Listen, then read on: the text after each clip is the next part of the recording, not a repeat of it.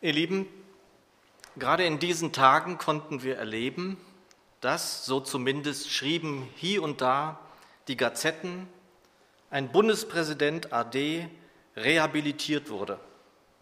Ein Novum in der noch jungen Bundesrepublik Deutschland, dass ein Staatsoberhaupt vor Gericht stand.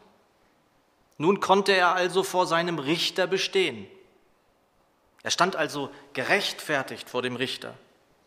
Man fand in diesem Moment keinen Grund, ihn zu verurteilen.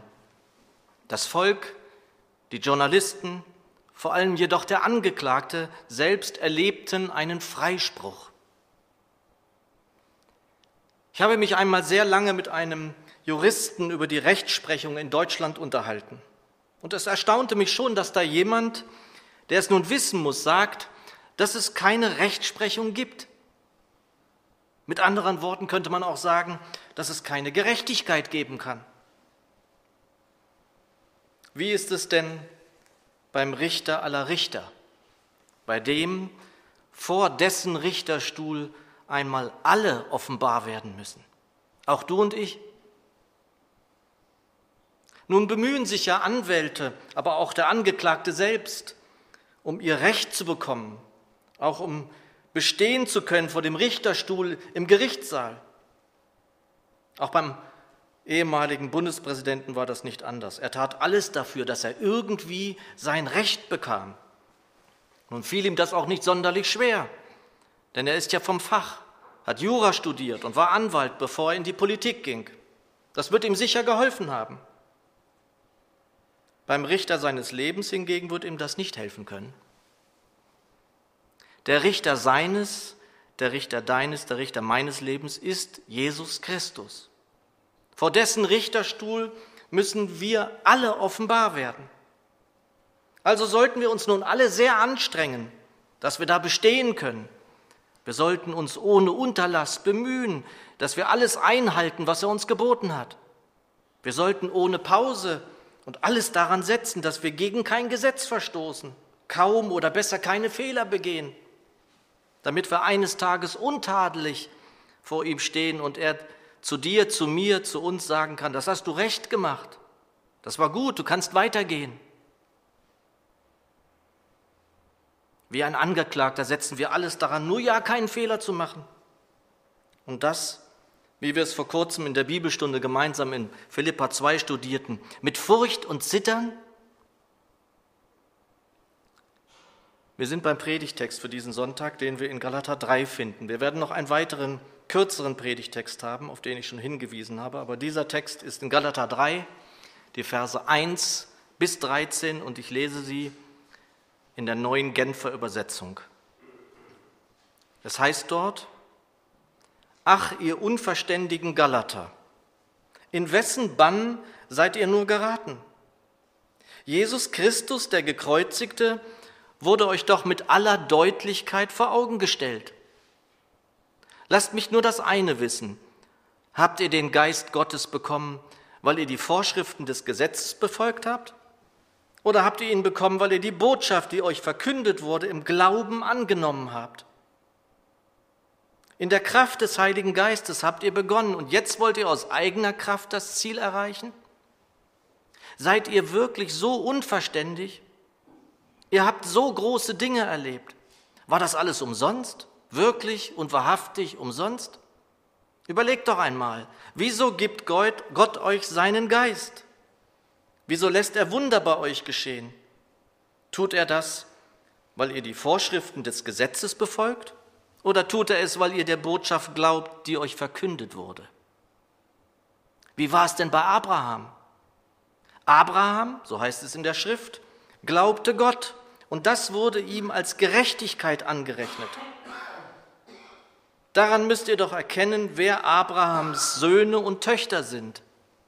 Es sind die Menschen, die ihr Vertrauen auf Gott setzen. Von dieser guten Nachricht hat die Schrift schon lange im Voraus gesprochen. Sie kündigte an, dass Gott Menschen aus allen Völkern auf der Grundlage des Glaubens für gerecht erklären würde. Abraham wurde nämlich die Zusage gemacht, durch dich werden alle Völker gesegnet werden. Daraus folgt, Wer immer sein Vertrauen auf Gott setzt, wird zusammen mit Abraham, dem Mann des Glaubens, gesegnet werden. Diejenigen hingegen, die ihre Hoffnung auf das Einhalten von Gesetzesvorschriften setzen, stehen unter einem Fluch. Denn es heißt in der Schrift, verflucht ist jeder, der sich nicht ständig an alles hält, was im Buch des Gesetzes steht und der nicht alle seine Vorschriften befolgt. Und an einer anderen Stelle heißt es, der Gerechte wird leben, weil er glaubt. Daraus geht klar hervor, dass niemand, der sich auf das Gesetz verlässt, vor Gott gerecht dastehen kann. Denn beim Gesetz zählt nicht der Glaube. Hier geht es vielmehr nach dem Grundsatz Leben wird der, der die Vorschriften des Gesetzes befolgt. Christus nun hat uns vom Fluch des Gesetzes losgekauft, indem er an unserer Stelle den Fluch getragen hat. Denn, so sagt die Schrift, verflucht ist jeder, der am Pfahl endet. Ich möchte beten. Herr Jesus, wir brauchen deine Weisheit, damit die Schrift uns aufgeschlossen wird. Die Weisheit dieser Welt hilft uns nicht. Wir brauchen deine Weisheit. Und so bitten wir um deine Weisheit jetzt und bitten, dass du uns dein Wort zum Segen setzt. Amen. Ihr Lieben, was wir tun oder getan haben, denkt ihr, denkst du, dass das reicht, um bestehen zu können, wenn wir eines Tages offenbar werden müssen vor dem Richterstuhl Christi? Was wir tun oder jemals getan haben, reicht niemals. Es wird niemals reichen. Aber was der Herr, was Jesus Christus getan hat, indem er zum Fluch am Pfahl am Kreuz wurde. Das und nur das allein reicht in alle Ewigkeit. Es reicht für dich, es reicht für mich und es reicht auch noch für sehr viele mehr. Ich möchte noch einmal kurz zurückkommen auf das Furcht und Zittern, das wir vorhin kurz aufblitzen sahen. In Philippa 2, Vers 12 übersetzt Luther, schaffet, dass ihr selig werdet mit Furcht und Zittern. Und dieses Wort, ihr Lieben, könnte einem ja nun wirklich Angst einjagen, sodass daraus in der Tat Furcht und Zittern werden könnte. Wir hatten es uns in der Bibelstunde genauer angeschaut und landeten dann bei der genauen und tiefen Übersetzung der neuen Genfer, in der wir diese Stelle so lesen dürfen. So wie ihr Gott bisher immer gehorsam gewesen seid, sollt ihr euch ihm auch weiterhin mit Respekt und tiefer Ehrfurcht unterstellen und alles daran setzen, dass eure Rettung sich in eurem Leben voll und ganz auswirkt. Ihr Lieben, und um diesen Spannungsbogen soll es heute gehen. Jenem Spannungsbogen zwischen einem Sola fide, also allein aus Glauben, und dem gerade gehörten Wort aus Philippa 2, welches uns ein alles daran setzen dagegen hält.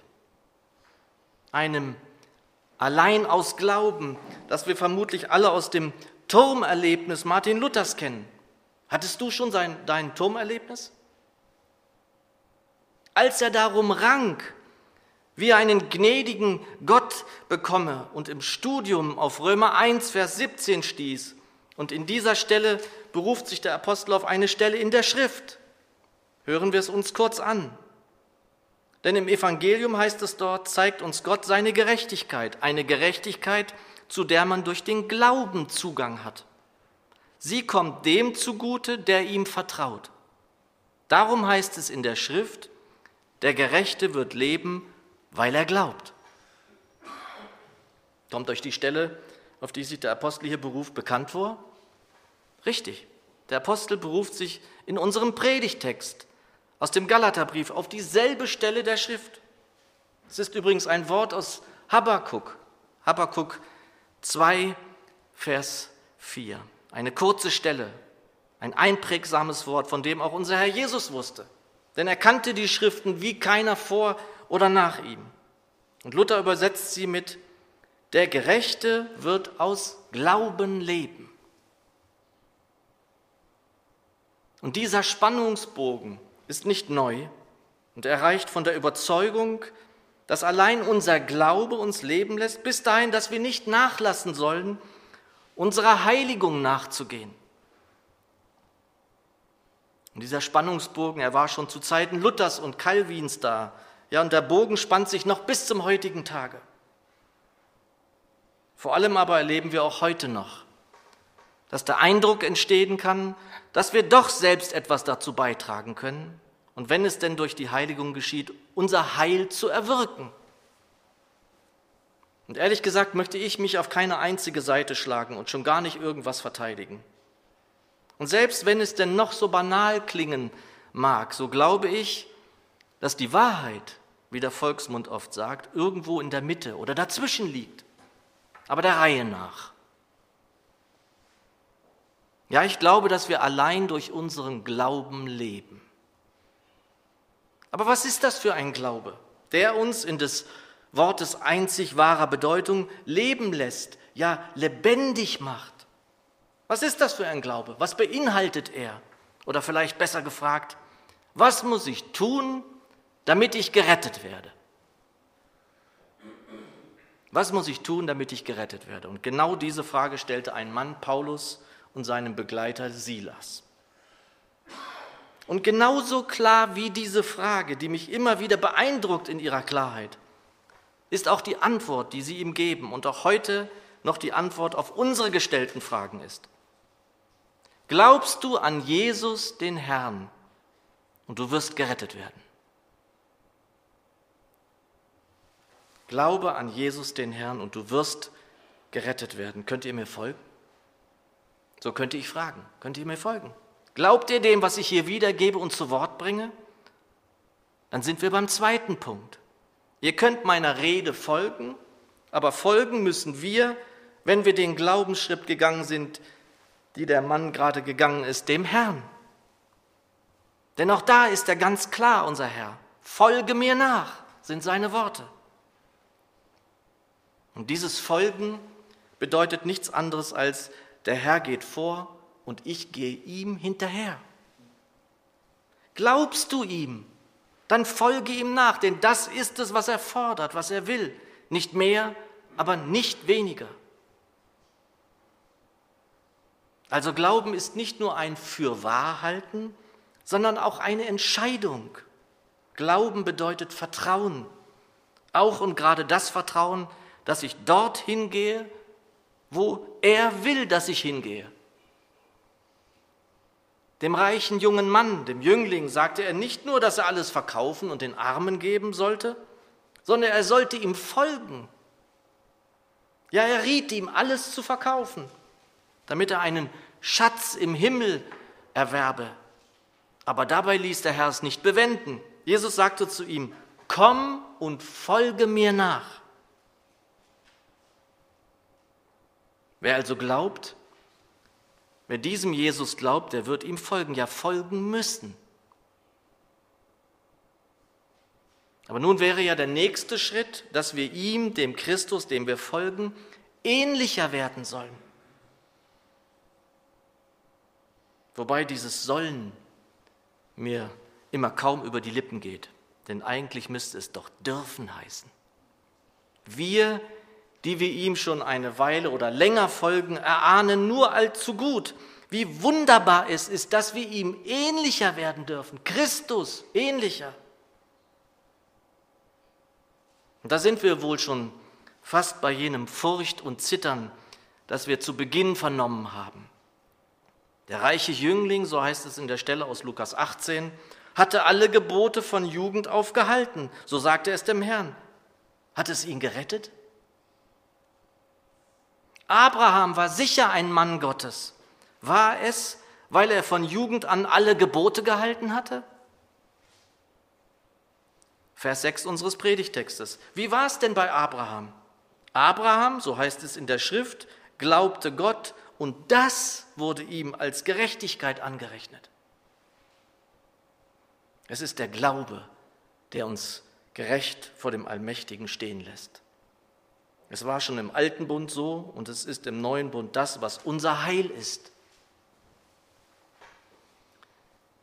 werden wir vor dem Richterstuhl stehen und schauen auf das, was wir eingehalten haben, dann wird es uns nicht retten.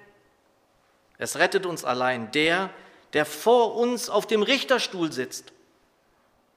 Glaube ich hier und jetzt, dass er den bitteren Gang an den Pfahl gegangen ist, meine Schuld getragen und bezahlt hat und am dritten Tage von den Toten auferstand, dann und nur dann kann ich genau vor dem bestehen, welcher selbst der Richter ist. Und das, ihr Lieben, ist nichts anderes als Gnade. Das ist in des Wortes eigentlicher Bedeutung Gnade vor Recht. Von Rechts wegen müsste ich verurteilt werden. Ich habe nicht bestanden. Luther, wohlgemerkt Luther, sagt von sich, dass er gegen alles verstoßen hat, wogegen man verstoßen kann? Glauben wir denn wirklich, dass wir mit irgendwelchen Taten Gott beeindrucken könnten? Mal ganz im Ernst. Aber es gab in den drei Jahren aktiven Wirkens als Herr und Meister hier auf Erden immer einmal wieder einen Menschen, von dem der Herr Jesus beeindruckt war. Wisst ihr warum? Der Herr war beeindruckt, wenn er einen Menschen fand, der großen Glauben hatte. Das beeindruckte, ja verwunderte ihn einmal, immer einmal wieder.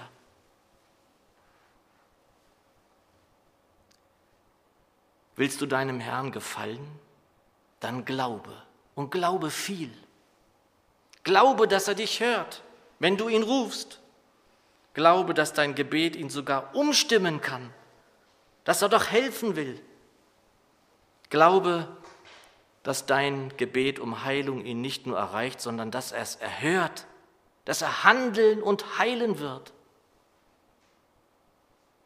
Bitte in seinem Sinne, zu seiner Ehre, bitte glaubend und wenig oder besser gar nicht zweifelnd, und er wird deinen Berg versetzen. Von Luther soll gesagt worden sein, er selbst hätte das ganz sicher niemals von sich behauptet, dass er irgendwann bitten konnte im Namen Jesu um was er wollte, und er hat es bekommen. Ihr Lieben, nun haben wir den Bogen schon ganz ordentlich gespannt, wie mir scheinen will. Wir stehen also gerecht vor unserem Gott durch unseren Glauben an das Heilswerk des Herrn, das unser Heil, ja unsere Rettung ist. Diesem Werk können wir nichts hinzufügen. Wer meint oder glaubt, dass er dem etwas dazu tun kann, der irrt und zwar gewaltig. Wie aber ist es nun mit dem Furcht und Zittern? Lesen wir noch einmal die Stelle aus Philippa 2 in der neuen Genfer Übersetzung. So wie ihr Gott bisher immer gehorsam gewesen seid, sollt ihr euch ihm auch weiterhin mit Respekt und tiefer Ehrfurcht unterstellen und alles daran setzen, dass eure Rettung sich in eurem Leben voll und ganz auswirkt. Und ich finde, dass diese Übersetzung speziell an dieser Stelle ein Segen ist. Es geht nicht um Gebote halten und immer wieder den Versuch zu starten, doch mit einer reinen und weißen Weste vor dem Vater zu erscheinen. Das kriegen wir ja doch niemals hin. Da ist nicht einer, das gilt heute wie damals. Die weiße Weste wenn überhaupt, bekommen wir nur und durch den hin, der uns reinwäscht von aller Schuld, Christus allein. Es geht nicht um Gebote, Gesetze und nochmal Gebote. Unser Predigtext klärt uns bestens auf. Verse 11 bis 13. Der Gerechte wird leben, weil er glaubt. Daraus geht klar hervor, dass niemand, der sich auf das Gesetz verlässt, vor Gott gerecht dastehen kann. Denn beim Gesetz zählt nicht der Glaube. Hier geht es vielmehr nach dem Grundsatz, Leben wird der, der die Vorschriften des Gesetzes befolgt. Christus nun hat uns vom Fluch des Gesetzes losgekauft, indem er an unserer Stelle den Fluch getragen hat. Denn, so sagt die Schrift, verflucht ist jeder, der am Pfahl endet. Die Lieben, wir sind nicht nur begnadigt, wir sind begnadet. Wie der begnadete Künstler, der beschenkt worden ist mit einer riesengroßen Gabe, so sind wir mit einer unfassbar großen Gabe beschenkt worden, mit der Gnade vor dem allmächtigen Gott stehen zu dürfen, als Gerechte, als gerechtfertigt, nicht durch unser Tun, sondern als ein reines Geschenk. Das neutestamentliche Wörterbuch von Ralf Luther schreibt, Wem Gnade gegeben ist, und Gnade übersetzt er mit unmittelbarem Stehen vor Gott, wem Gnade gegeben ist, der darf sich nicht mehr unter das Gesetz stellen, in die ganz mittelbare Beziehung zu Gott. Damit wäre die Fülle, die von oben kommt, verscherzt und der Mensch wäre aus der Gemeinschaft Gottes gefallen. Also Gnade, Gnade und nochmals Gnade. Aber was, ihr Lieben, bedeutet dann jenes alles daran setzen, dass unsere Rettung sich in unserem Leben voll und ganz auswirkt, wie die neue Genfer übersetzt. Bei aller Gnade wird doch auch jeder Nachfolgende sich fragen, was er, was sie tun soll. Ja, und in der Tat sollen wir tun, zunächst und vor allem das unfassbare Geschenk annehmen und um einmal ganz persönlich zu werden. Kennst du das? Oder kennst du es nicht, dass sich das Geschenk geradezu umhaut? Dass du nur noch auf die Knie sinken magst? Dass du mit dem Auto unterwegs bist und Lobpreislieder hörst und an der Ampel die Arme nach oben streckst und nur noch sagen kannst, welch eine Gnade! Wie barmherzig bist du, Gott! Herr, welch eine Gnade! Welch eine Gabe, was für ein Geschenk. Mir fehlen die Worte. Kennst du das? Und dieses Geschenk ist mit weiteren Geschenken, mit weiteren wunderbaren Geschenken verbunden, mit lauter Gnadengaben, mit denen es sich an anderer Stelle zu beschäftigen mehr als lohnen wird. Und das werden wir tun. Aber weiter noch einmal mit der Frage, was es bedeuten kann, dass wir alles daran setzen, dass unsere Rettung sich in unserem Leben voll und ganz auswirkt. Die Elberfelder übersetzt, bewirkt euer Heil, also eure Rettung, mit Furcht und Zittern. Also auch da jenes Furcht und Zittern. Ja, wir sollen sehr sicher alles daran setzen aber wir können unser Heil nicht selbst bewirken. Das ist der entscheidende Punkt. Die Furcht, von der da die Rede ist, dürfen wir mit Ehrfurcht übersetzen. Wir sollen voller Ehrfurcht vor dem Thron des Höchsten uns bewegen. Aber wir dürfen uns vor dem Thron bewegen. Ja, wir sollen es, weil er es selbst so will. Er hat uns dazu berufen. Und das Zittern muss heißen, dass wir in der Tat alles daran setzen sollen. Alles. Aber was bedeutet dieses alles? Und das ist das Erstaunliche an diesem Wort aus Philippa 2, das zu einem zweiten Predigtext für heute geworden ist. Alles daran setzen bedeutet, dass wir zu Gefäßen des Heiligen Geistes werden, die sich füllen lassen. Nicht nur eben mit dieser Gnade, sondern auch mit seinen Gaben. Und das können wir nicht bewirken. Wir können es nicht wirken, wie es die Elberfelder übersetzt. Schauen wir noch einmal zurück. Wir brauchen die direkte Berührung mit Christus Jesus selbst. Wir sollen ja, wir dürfen ihm, Jesus, ähnlicher werden. Und das, ihr Lieben, das können wir nicht tun, das bewirkt nur der Geist Gottes in uns, in direkter Berührung mit Jesus Christus selbst. Wir müssen dazu bereit sein, uns selbst zu lehren, Raum zu schaffen, ja den neuen Menschen anzuziehen, wie Paulus es sagt. Das umschreibt es wahrscheinlich am besten.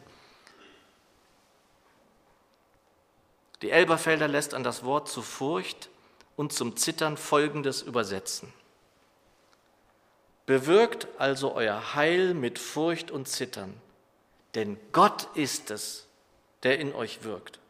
Sowohl das Wollen als auch das Wirken zu seinem Wohlgefallen. Aber was kann ich dann noch selbst tun? Wir werden in alle Wahrheit geführt von Gott selbst, von seinem Geist, der in uns gelegt ist. Wir dürfen alles daran setzen, dass dieser Geist Raum in uns hat und immer mehr gewinnt, damit das Wollen mehr und mehr stärker wird und das Vollbringen dieses Werkes zu Ende geführt werden kann. Deshalb, liebe Schwester, lieber Bruder, setze alles daran, dass dem Wirken des Geistes in dir nichts entgegensteht. Setze alles daran, dass nichts ihn hindert in dir. Wage dich mit allem, was du bist und hast, an ihn heran, an Jesus selbst, der in dir lebt und durch den Geist Gottes in dir wirkt. Lass dich leiten wie ein Kind, lass dich führen von seinem Geist, lass dich von seiner Liebe bestimmen. Sei in ständiger Berührung mit ihm, dann wird es gut werden, zu seinem Wohlgefallen. Amen.